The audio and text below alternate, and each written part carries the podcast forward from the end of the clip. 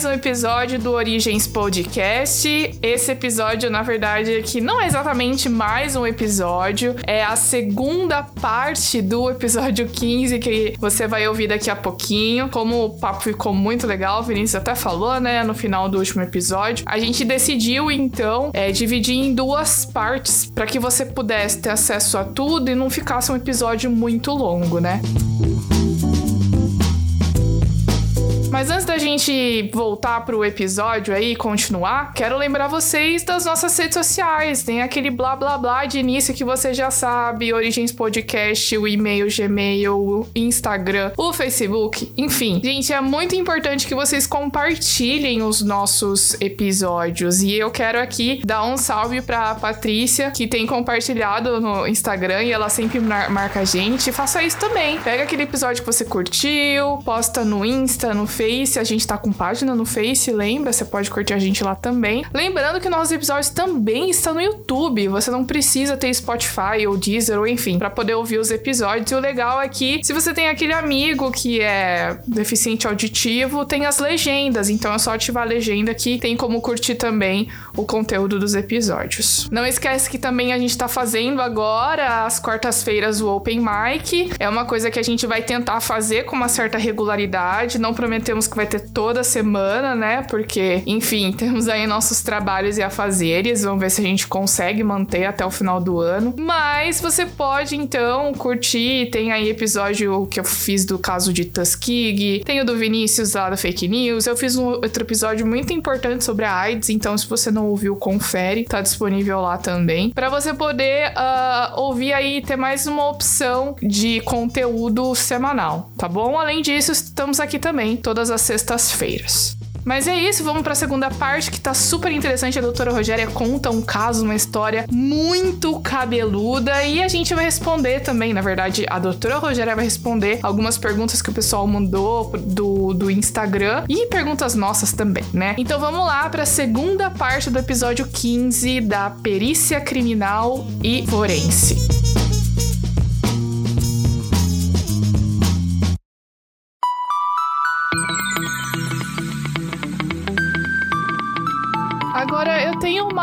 Uma, curiosidade aqui, porque em relação mais para a área da perícia criminal, porque a gente vê que tem esses prazos bem é, largos, né? Por exemplo, para você fazer um laudo de um crime, é, ou para você ter a resposta de um exame. A minha, minha pergunta é o seguinte: essas demoras que acontecem para que esses laudos sejam feitos, essa demora é por causa da estrutura aqui no Brasil, que é complicada, que é precária ou, na verdade, demanda é muito grande, não tem muitos profissionais, ou é os dois. Porque a gente, eu acho que é. A gente fica falando muito aqui de CSI, mas é porque é a referência que a gente tem, né? De, de qualidade, ou enfim, vendo essa coisa aí bem de Disney, bem romântico de como que seria ah, mas olha, vamos falar do NCIS também, viu? Porque eu, particularmente, até prefiro o NCIS do que o CSI. Eu acho mais interessante. E, é, então, mas assim, a, aqui no Brasil, quais, quais seriam, assim, os desafios mais importantes em relação à perícia criminal? Com relação à estrutura, ou não sei, talvez pessoal, alguma coisa assim? No caso, quais são os desafios, né? Quais são os problemas? A questão é a casuística a princípio. Quando a gente vê os seriados americanos, a gente vê um caso e uma equipe de nove, dez peritos se mobilizando para um caso. Aqui, nós temos dez casos e um perito para resolver os dez, pela casuística, né? Lá você vai ter alguns crimes acontecendo. Tem poucos? Não, tem bastante. Mas aqui você tem muito mais. Você tem crimes acontecendo a todo momento. E tem número de peritos suficiente para atender todas as cenas, todos os casos que requerem realmente uma perícia? Não. Então, a maior dificuldade, eu acredito que seja essa, né? Então, você tem um, dois peritos para atender uma região, por exemplo, é, em que aconteceram 12 crimes num prazo de 48 horas, né? 12 crimes. Esses dois peritos vão atender esses 12 crimes, e aí vamos supor, eu estou aqui em São Paulo, então vou pensar: aconteceu um problema sério, um acidente de trânsito com vítima fatal, ali na Avenida Rebouças. fora do cenário da quarentena, né, antes dessa quarentena, vamos pensar no trânsito. Perito vai do Instituto de Criminalística até a Avenida Rebouças. Aí aconteceu agora, logo depois disso, meia hora depois, aconteceu uma briga de bar em que se gerou também um, uma vítima fatal. Só que essa briga de bar é no Capão Redondo. Quanto tempo ele vai demorar, e está dentro da região dele, quanto tempo ele vai demorar para coletar as amostras, fotografar, coletar, fazer todo o registro necessário na Rebouças, pegar essas evidências, entrar na viatura da, da Polícia Técnico-Científica, ir até o Capão Redondo, enfrentando todo o trânsito de São Paulo. Quando ele chegar lá, quantas horas já passou do crime? Será que vai ter preservação da cena? Ou será que os populares vão invadir a cena para ver o parente morto, para ver o que, que aconteceu, para cobrir o corpo, para descobrir o corpo? Como é que fica isso? Né?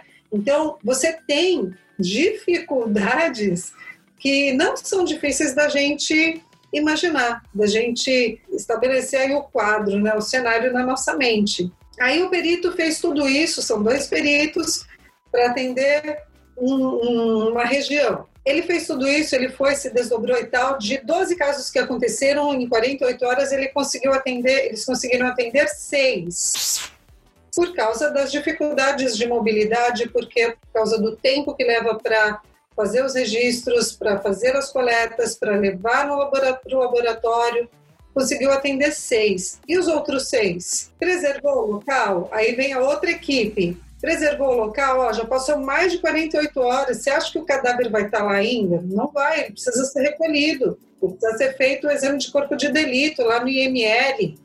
Então você tem pouca gente para trabalhar e muito caso acontecendo. Dificuldades na cena, na preservação da cena, na verdade. Algum, alguém pode ter visto lá o parente morto, aí essa pessoa ela entrou na cena, ela pegou o corpo do parente morto, ela abraçou, ela chorou em cima do corpo, então ela está deixando agora os seus vestígios no cadáver. Ela está se colocando na cena do crime. Aí o perito coleta as amostras biológicas né, periféricas do corpo, leva para o Instituto de Criminalística, vai dar DNA de meio mundo. Nossa, toda contaminada a cena. Exatamente, exatamente isso. Então, amostras biológicas oriundas de uma cena contaminada. Como você vai dar um parecer técnico adequado, específico? Muitas dificuldades nesse sentido. E que a gente tem? Além desse grande volume de casos, da dificuldade da coleta da amostra, chega no laboratório, tem sim equipamento, tem sim os, suprimentos laboratoriais e tudo mais, né? Mas, pois é, às vezes chega lá uma amostra que foi é, uma amostra muito exígua, né? Muito pouquinha amostra. O perito não conseguiu coletar mais e vai dar um resultado inconclusivo. Ele vai conseguir voltar na cena para coletar mais amostra? Não vai o cadáver já foi até enterrado. Né? Como é que fica essa perícia? Sem resolução. Como é que fica esse caso? Sem muito parecer técnico para é, dar uma resposta definitiva. Apesar de tudo isso, os nossos peritos são heróis. Porque eles trabalham né? muito bem, eles trabalham com Sim. tudo que eles podem para tentar realmente é, trazer o maior número de respostas possíveis para cada caso. E aí não tem horário de trabalho, né? Se acontecer um crime de madrugada, feriado, final de semana, não importa, o perito tem que ir lá, né? Ah, sim, e tem as equipes, né? Sempre, 24 horas, você vai ter equipes de perito escalonados ali, tá no seu plantão, e sempre tem. Uh, o problema maior aí vai acontecer também até fora de São Paulo, cidades do interior. Teve épocas que você tinha dois peritos por turno para atender 10 cidades no entorno. Por exemplo, Jundiaí. Quantas cidades tem ali em volta de Jundiaí? Você tinha dois peritos por turno para atender todos os casos daquele entorno de Jundiaí. Gente, é pouco, né? Insano, né? Eu tava ouvindo aqui você falar e é, você tem alguma história interessante que, não sei, talvez você pudesse resumir assim, que seria interessante de contar aqui pra gente de, dessa, desse esquema aí de, de perito? Pode ser criminal, pode ser forense, não sei, alguma coisa interessante para contar. Ah, eu tenho histórias, várias histórias, né? Mas sim. Inclusive uma história que eu acompanhei. Ela é bem interessante, mas ela também é bem é, a gente fica assim muito chocado, né, com alguns casos. Só para vocês terem uma noção, teve um caso que eu acompanhei, era perícia de reconhecimento de paternidade. O que aconteceu? Mamãe veio lá do Nordeste com uma criança no colo, se separou lá do seu marido, veio para São Paulo. Chegando em São Paulo, conheceu um rapaz e se amaziou com ele, né? União estável. E, ok, a criança que ela tinha no colo era uma menina. Essa criança, então, ela foi assumida por esse homem como uma filha e a criança foi sendo criada aí pelo casal. Menina cresce, quando está com 14 anos, aparece grávida. E aí ela tinha um namoradinho lá na rua, né? Aparece grávida e, e aí a mãe e o padrasto, né, vão tirar satisfação com o namorado, o que que é isso, né, o que que tá acontecendo e agora, e com a família do namoradinho, né, vamos repartir aqui essa, esse, esse, essa questão, né, e aí foram requerer teste de paternidade para o namorado adolescente, para provar que era dele mesmo, então a família do adolescente precisaria arcar com parte das custas da criação dessa criança.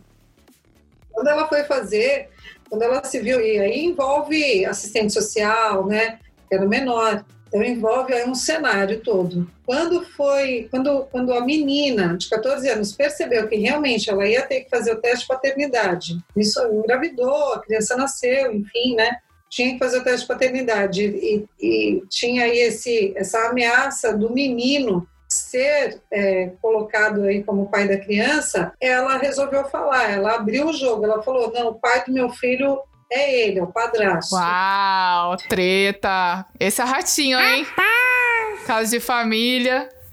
Caso de família total, né? A mulher, ela teve também um filho com esse padrasto, né? Então, Uau. a menina tinha 14 anos a, e ela já tinha um irmãozinho com esse da, da mãe dela com o padrasto. Sim, meio irmão dela. Esse irmão era pequeno, né? Tinha lá seus dois, três anos. A menina, quando ela falou isso, ela falou, sabe por quê? Porque ela estava com medo deles obrigarem ela a casar com o adolescente namoradinho de rua dela. Uau! Ela não queria. Na verdade, o que, que ela queria? Ela queria ficar em casa ela queria que o padrasto assumisse a paternidade e que a mãe com o irmãozinho Olha saíssem só. da casa, fosse arrumar outro lugar para morar e ela ficaria, então, assumiria o papel de esposa do padrasto. Com 14 anos, gente? Uau!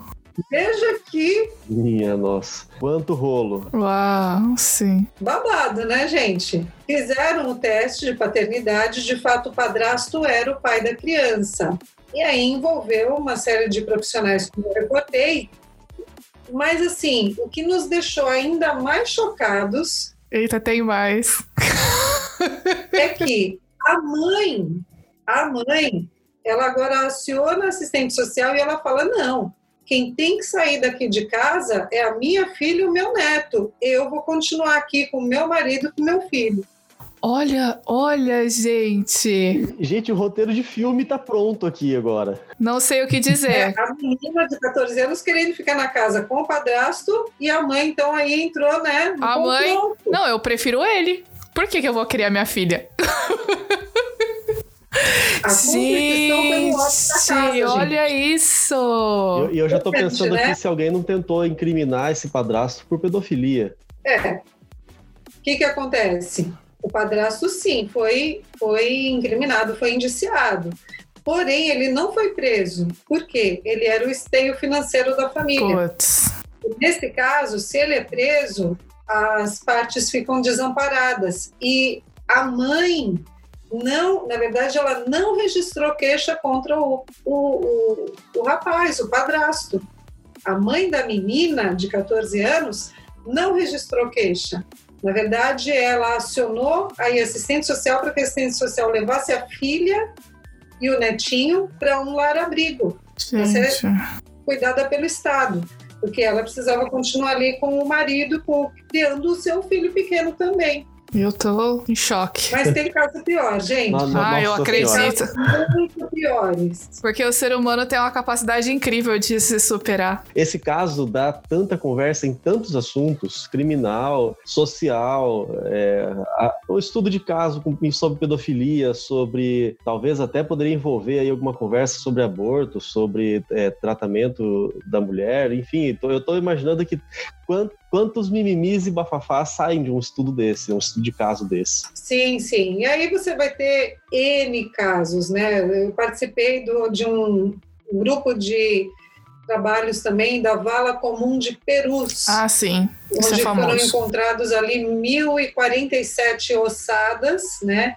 E 40 dessas ossadas era suspeita de ter sido vítimas da ditadura.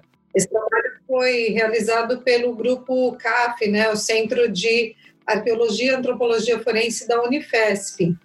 E eu participei ali de parte dos trabalhos, e ali, gente, aí você vê realmente muitos casos interessantes, né? Avaliando as ossadas, você vê, você consegue é, chegar à conclusão de qual foi, que tipo de morte aquela pessoa sofreu é, pela fratura óssea ou se era uma pessoa que foi torturada, enfim, né? Nós temos ah, as evidências, os vestígios, é, eles realmente contam para a gente a história, ou pelo menos parte da história. Isso é ciência forense, é investigação. Eu estou encantada. Eu acho que eu vou largar Galápagos. vou para São Paulo. Mas Será ok. Vai ser muito bem-vinda, Maura. Vai trocar as tartarugas pelos crimes vou pelas análises pelo laboratório.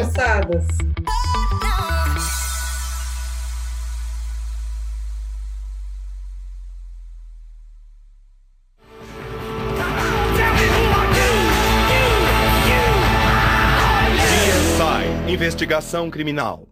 Mas agora então a gente vai responder algumas perguntas do que vieram no nosso Instagram, né, Vinícius? Porque o pessoal mandou aí. É, vamos, vamos amenizar o clima de novo, né? vamos voltar para o ambiente CSI da, da, coisa toda, porque tem algumas perguntas que o pessoal a gente, a gente, perguntou, né, nas redes sociais ali se o pessoal tinha dúvidas, se queria saber alguma coisa. É claro que o CSI surge na, nesses assuntos. Mas a primeira pergunta que eu quero falar nesse sentido é a respeito do próprio exame do DNA, porque até um tempo atrás a gente falava muito da identificação de, de pessoas vivas ou mortas, que seja, por impressão digital, arcada dentária, e agora fala-se muito do exame de DNA, pelo menos se divulga bastante, né? Veio para substituir mesmo o DNA, as outras técnicas se tornaram obsoletas, como é que é isso daí? O exame de DNA, ele não extingue os outros exames identificadores. O exame de DNA é sim um exame identificador, um exame para analisar o perfil genético de alguém, mas o exame de DNA por si só, eu não posso dizer que é um exame completamente identificador, porque você tem uma amostra biológica, você tem lá um padrão de sequências é, genômicas e esse padrão precisa ser confrontado com de outras pessoas aparentadas àquela amostra para que você chegue numa identificação. O exame papiloscópico, que seria esse da impressão digital, ele sim é um exame identificador. Por quê? Porque existe o cadastro das, da, das impressões digitais nacional. Então, uma pessoa vai lá, colocou a sua impressão digital num órgão de segurança pública do seu estado, ela passa a ser registrada, né, nosso registro geral, identificador, e aí, se você tem a impressão digital e você confronta essa impressão digital com o banco de impressões digitais, você chega à identidade específica daquela pessoa. O exame de DNA, ele é um exame que auxilia na identificação. Então, ele não extingue os outros identificadores. nós temos também a identificação de, de indivíduos através de características individualizantes. Então, vamos supor, tem lá um, achou um cadáver, né? achou um corpo. Esse corpo está em estado de putrefação, mas ele ainda não esqueletizou. O que é o estado de putrefação? Ele está apodrecendo, mas ainda tem pele, né? Essa pele tem tatuagem, ainda dá para ver a tatuagem. Tem lá marcas, né? Tem é, anexos, por exemplo, piercing, tem uma prótese, tem arcada dentária. Arcada dentária é completamente individualizante. Tá certo que você vai precisar de uma ficha odontológica pregressa da suposta pessoa que, a qual essa arcada dentária pertence, para poder comparar. Mas a arcada dentária é individualizante. O DNA é individualizante? Lógico que é. Né? Só que somente o DNA pode não ser uma prova aceita por todos os juízes de forma cabal. Eu preciso de outros componentes para fortalecer a identificação. Tenho outros componentes, tenho também o DNA, consegui ali parentes e vinculou aquela amostra de DNA do cadáver com o de parentes, né? Então eu consigo essa potencialização da identificação e aí sim ele se torna uma prova cabal, uma prova que é, será incontestável. Mas é, não podemos extinguir aí os outros exames e falar, não, não precisa de mais nada, precisa sim tem que ser criado um, um, caso, né? Com várias coisas embasando aquela argumentação, né? Então, realmente faz sentido. Agora, outra pergunta aqui é que o pessoal tá querendo saber se é legal ser perito igual vemos no CSI, ou a profissão chata e entediante. Esse tipo de profissão em que podemos nos divertir ou é algo sempre sombrio? ah, olha, aí depende muito de qual... Da pessoa também da área, é, né? Depende da pessoa e depende de qual departamento né? Bom, a gente vai entender o seguinte: se você fez uma faculdade de contabilidade, né, ciências contábeis, porque você gosta de matemática, então você quer ser um perito criminal da área da documentoscopia, né, dos crimes contra o patrimônio, você vai amar. Por que, que você vai amar? Porque não tem rotina. Cada dia um novo caso, né? Ou vários novos casos. Não tem rotina. Você é o médico, você é o biomédico, você é o engenheiro biotecnológico, né? Então chega lá equipamentos, chega lá evidências diferentes a cada dia que você precisa peritar. Você precisa fazer aquela análise com meticulosidade. O perito é sempre um profissional muito observador, muito detalhista, né? Muito atento então você vai avaliar aquilo. Foi feita uma pergunta para você: olha, isso foi falsificado? É, tem desgaste nessa peça? É, é, isso daqui é uma amostra biológica que contém sangue e líquido espermático, ou só tem sangue, tem sangue e saliva. Então você vai ganhar ali um material para você avaliar com meticulosidade, com detalhe. E como eu disse, não tem rotina, porque quem pode prever o que vai acontecer, né?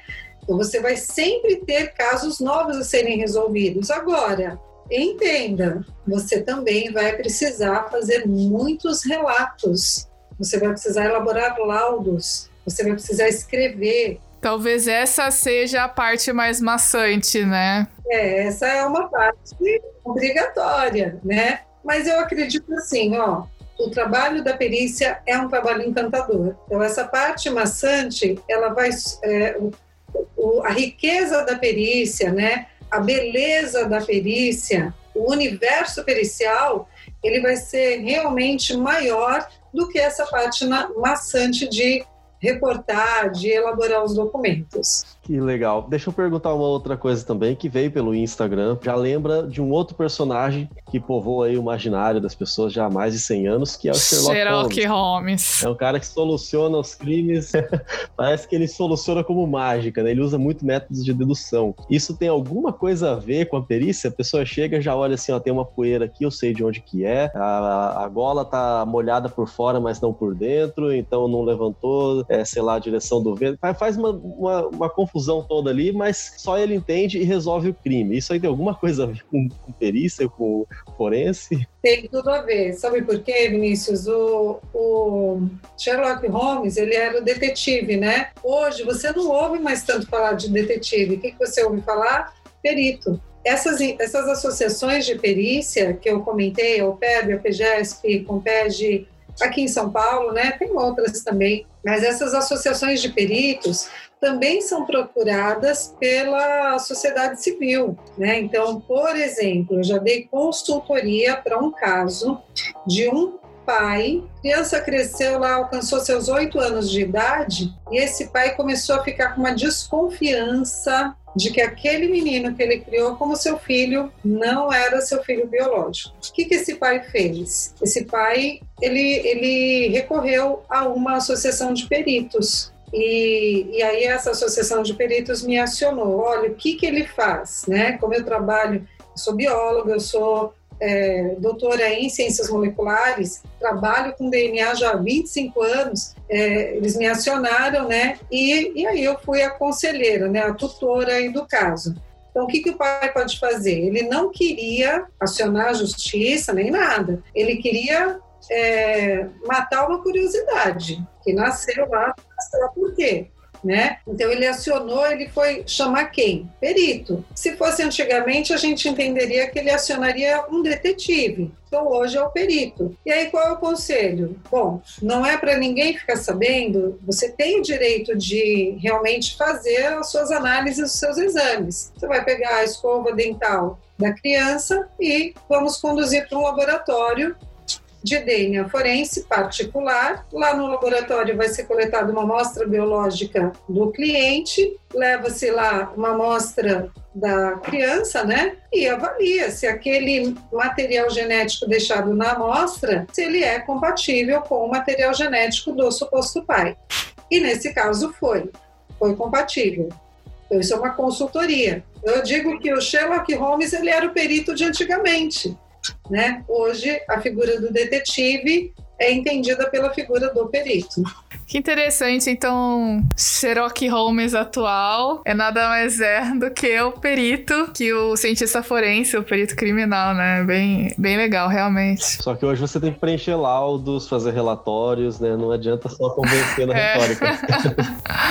Watson, o Watson que fazia isso, né? É verdade. Quem acha que a perícia é só emoção, é só cadáver, cena de crime, não é bem assim. É uma boa parte isso, mas também tem lá a necessidade do perito ler muito, escrever muito bem, porque afinal de contas ele vai elaborar um laudo que vai para o juiz. Então, por isso que eu disse, você precisa ter um curso que lhe dê essa habilitação de linguagem forense. Sim, que vai te dar o credibilidade para você falar, né, para você afirmar e falar essas coisas. Agora a gente já tá partindo aí pro nosso final, tem só mais duas perguntas. É, essa aqui foi até interessante, é, eu acho que, não sei se dá pra gente falar e dar uma resumida, mas, é, por exemplo, vamos imaginar que a gente, você é um perito, a gente é um perito aqui, a gente recebe chamado pra cena do crime, né? Alguém foi assassinado, por exemplo. Quais seriam as coisas que a gente deveria prestar atenção? Tipo, que poderiam chamar atenção? Ou qual que seria o procedimento básico do trabalho de um perito? nessa situação? Tá, vamos lá. Aconteceu um crime e vamos, vamos colocar que tenha lá o cadáver. Ou não tem o cadáver, mas tem uma grande mancha de sangue num determinado local. O perito ele tem estratégias né, para fazer a avaliação daquele local. Por isso é que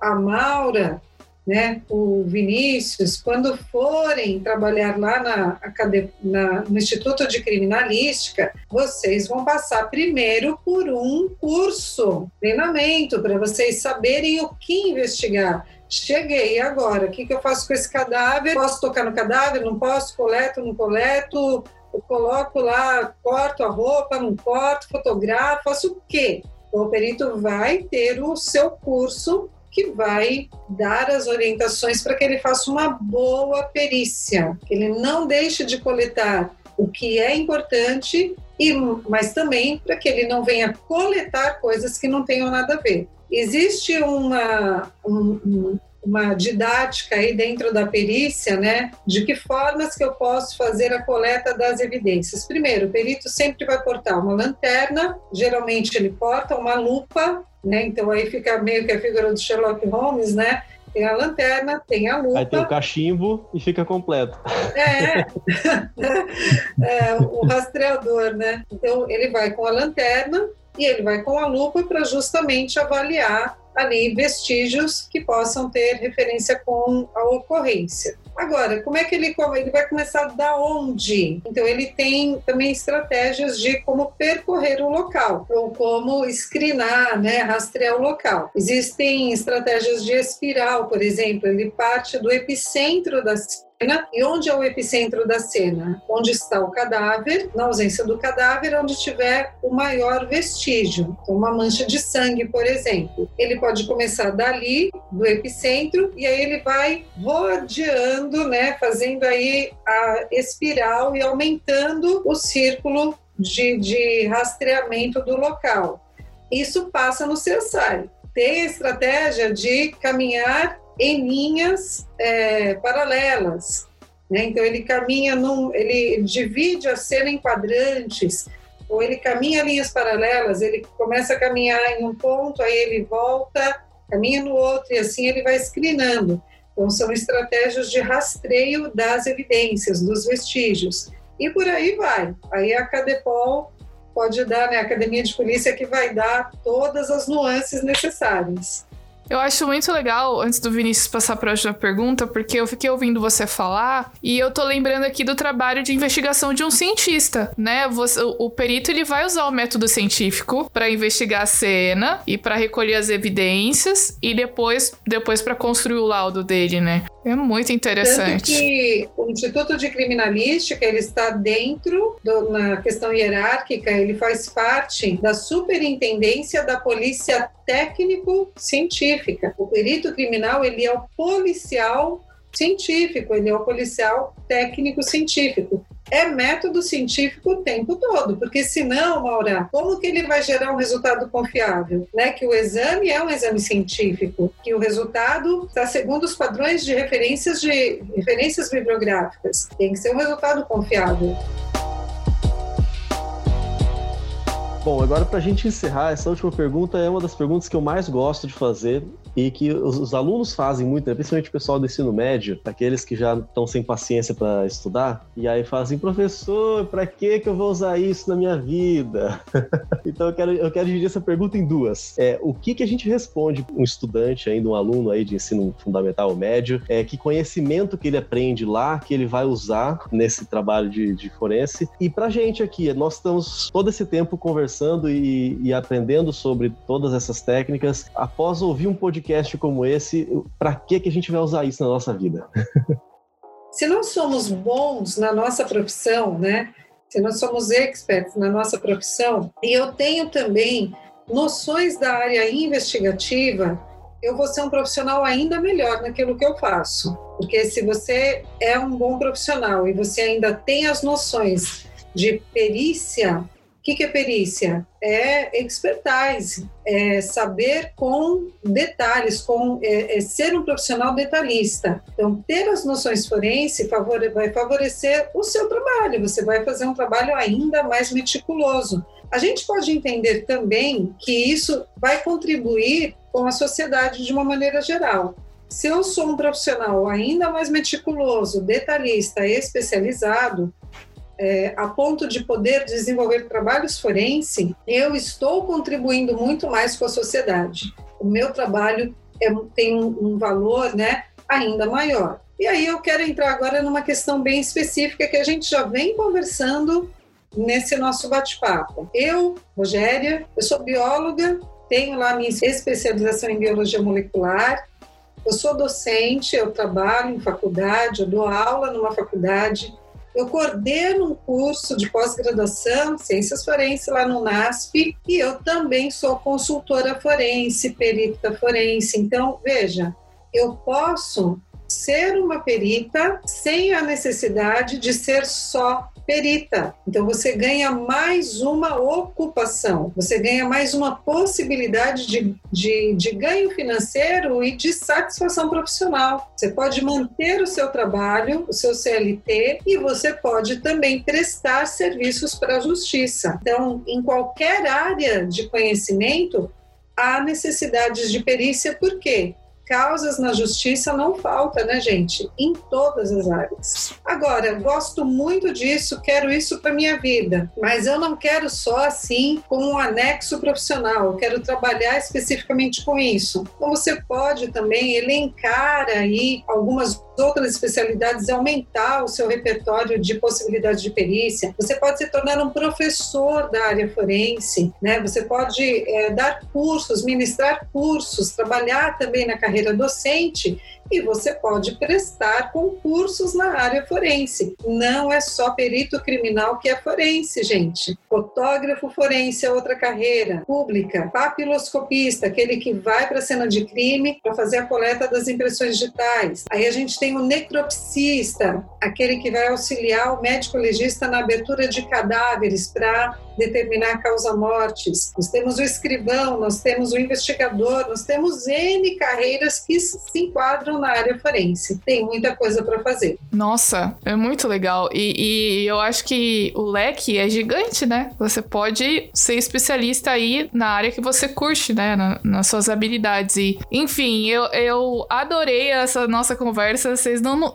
estão me vendo que a minha câmera tá fechada, mas eu estou olhando o tempo inteiro, que eu tô super. Aproveitei muito, achei muito legal. Queria é, te agradecer, doutora Rogéria, por ter cedido um pouquinho do seu tempo para nós. Já queria também deixar aqui o nosso convite para a gente falar sobre outros assuntos. Eu sei que você gosta de falar também sobre genética, então a gente pode conversar sobre isso mais para o futuro, num outro episódio. E eu queria pedir para a gente finalizar, para você fazer alguma recomendação aqui para o pessoal que está assistindo, de repente quer ler mais sobre isso isso? Quer assistir alguma coisa? Quer ver? O que, que você poderia recomendar? Nossa, tem muita coisa interessante, né? Tem muitos livros interessantes. Eu acho que eu seria meio injusta se eu recomendasse um e não outro. Mas o que, que eu recomendo? Dentro da sua área de atuação, pesquise com as suas palavras-chave, as referências bibliográficas e inclua a área forense, a palavra forense. Então, pesquise em boas fontes. Se você vai pesquisar artigo, livro, coloca lá o que, você gostaria de saber dentro da carreira forense. Ah, eu quero saber sobre psicologia forense, ó. Daí uma outra coisa que é uma área super rica, tem muita perícia que é feita não na área criminal, no âmbito judicial. Então, pesquise bons livros, temos aí muitos psiquiatras forenses renomados no país. Temos algumas séries da área forense, né? Tem até aquele Discovery Identification, Sim, né? minha mãe adora. minha mãe adora assistir. É, é interessante porque ele traz casos reais. Mas eu acho que o mais interessante é você realmente avaliar né, algumas coisas e não ficar também só na série. Faça uma leitura, pega um bom livro da Catarense, né? Dá uma analisada aí em casos, como é que eles foram avaliados, se é um caso nacional, será que esse caso foi resolvido? Que exames foram feitos, enfim. O que, que eu recomendo? Faça pesquisas em fontes confiáveis. Onde a gente acha essas fontes? Nas universidades, né, sites de universidades, nos grandes sites de busca de referência bibliográfica e com os profissionais mais gabaritados. Pega a sua área de atuação, inclui lá ó, a palavra forense faz essa pesquisa e aí você vai com certeza achar os scores mais elevados. Geralmente eles, eles vão trazer para você boas referências. Sim, muito legal. É, é bom a gente sempre se informar por livros também, né? Por literatura, não só por série, documentário e tal. Eu queria recomendar aqui, não é exatamente sobre perícia em si, mas eu gosto muito de ouvir podcasts de true crime. Então, eles é um podcast de storytelling, eles pegam um caso de algum crime famoso, eles contam o caso e como que eles chegaram e tal, que chama Modus Pod, é o nome do podcast. Então, para quem quiser ouvir aí, é muito legal também. Eles citam algumas coisas de, de perícia, é bem interessante. Enfim, Vinícius, você tem alguma recomendação Bom, aí? Eu tenho uma recomendação de um podcast também que é interessantíssimo, chama Origens Podcast. Ah, não sabe vir. A gente aprende cada coisa incrível aqui que a gente realmente não tem a menor ideia. E esse assunto de hoje, nossa, eu, eu fiquei boca aberta aqui a maior parte do, do tempo. Uh, quem acompanha os nossos podcasts sabem que às vezes, alguns episódios, a Maura e eu, a gente tá bem falante até, a gente interrompe bastante e, e interage até mais, mas é, dessa vez o assunto tava tão interessante. A nossa vontade é ficar aqui te ouvindo, doutora, por muito mais tempo. Poxa, obrigada. Mas é o assunto realmente ele é instigante, né? Investigação, gente, já fala, já fala por si próprio, né? O nome já é interessante. E é isso aí, a minha recomendação é essa. Eu já agradeço aqui, então, a presença da doutora e a, pre... e a presença de você, ouvinte, que também tem colocado o Origens Podcast na sua agenda, tem acompanhando, acompanhado os nossos programas. Com certeza você tem aproveitado até mais do que a gente. Eu agradeço, aproveito a oportunidade para agradecer mais uma vez pelo convite, pelo honroso convite. Para mim é um prazer, é uma alegria poder promover né, um pouquinho mais de informação dentro dessa área da ciências forense ainda mais falando das carreiras, né? Bem pouco conhecido e que é, é algo real, né? Existem os trabalhos, necessitamos de bons profissionais e tá aí, né? É só e atrás de bons cursos que você com certeza vai conseguir também ingressar na área.